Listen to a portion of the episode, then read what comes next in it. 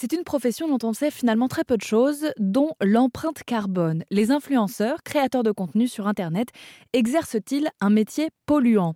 Eh bien, le cabinet Footprint et Thousand Heads publie une étude en ce sens qui donne un exemple.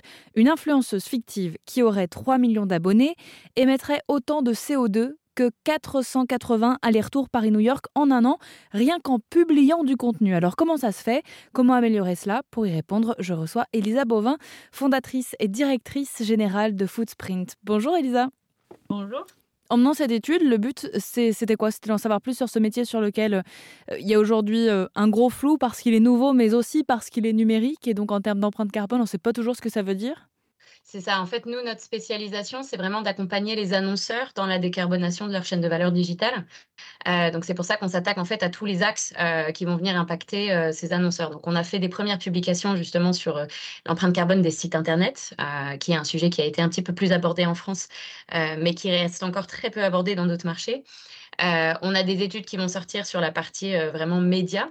Euh, et l'influence, c'était la continuation un peu naturelle de cet axe-là, notamment parce qu'en France, il y a eu beaucoup de mouvements sur les derniers, sur les derniers mois, qu'on a vu une montée importante de, voilà, de, la discussion autour de l'influence responsable et qu'on trouvait que l'axe en fait, de la pollution numérique était un axe qui était encore aujourd'hui pas du tout traité. donc voilà, l'objectif de cette étude, c'est aussi de, de remettre en perspective les ordres de grandeur. Euh, quand on va se parler d'influence responsable, qu'est-ce que ça veut dire? Et puis surtout, par quoi, euh, par, par quelle boule prendre en fait? Et euh, ici, je tiens vraiment à souligner que le but de cette étude, c'est pas du tout de pointer du doigt euh, les influenceurs. C'est plutôt de souligner une responsabilité ici collective. On a besoin des influenceurs euh, dans la transition écologique. Ils ont un pouvoir de mobilisation euh, qui est énorme et qu'il faut surtout pas sous-estimer.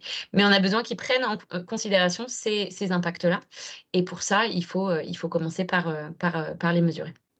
Alors concrètement, qu'est-ce qu'on fait quand on est créateur de contenu et qu'on souhaite réduire cette empreinte carbone numérique? Alors, on a identifié, et aujourd'hui dans ce rapport-là, on, se parle des, premiers euh, quick wins, si vous voulez. Euh, c'est-à-dire que c'est pour ça qu'on incite, qu'on encourage les influenceurs à se dans la mesure en continu, parce qu'il y aura toujours des optimisations à faire et il faudra euh, bien évidemment adapter ça par rapport au secteur d'activité, etc. Mais a priori, dans un premier temps, on peut de toute façon se concentrer et réfléchir sur la durée du contenu, c'est-à-dire que forcément, plus le contenu est long plus l'énergie, euh, la quantité énergétique pour visionner le contenu euh, va être importante. Mais à savoir aussi que même quand la totalité de la vidéo, par exemple, n'est pas visionnée par les utilisateurs, euh, il y a un temps de préload. donc, il y, a, une partie de cette vidéo qui va être chargée en ligne et cette énergie qui va être consommée que finalement le contenu soit visionné ou pas. À ça aussi, en deuxième point d'action clé, la compression du contenu, c'est-à-dire qu'aujourd'hui, la, résolution par défaut, ça va être du 1080. Euh, il y a virtuellement pas d'impact sur petit ou moyen écran à passer à du 720, à passer à du 480. Euh, donc voilà, dans un, dans un monde où on, prend toujours la résolution la plus élevée parce qu'on peut, euh, parce que c'est disponible, il faut se dire qu'il y a un impact à choisir toujours le, mode de résolution le plus élevé. Cet impact tant en termes d'émissions, mais aussi en termes de temps et de vitesse de chargement, puisqu'on va consommer beaucoup plus pour, pour charger la même vidéo finalement. Donc faire attention dans un premier temps à la durée du contenu euh, et, à la, résolution. Euh, c'est deux bonnes pratiques qui sont très facilement euh, activables pour les créateurs de contenu.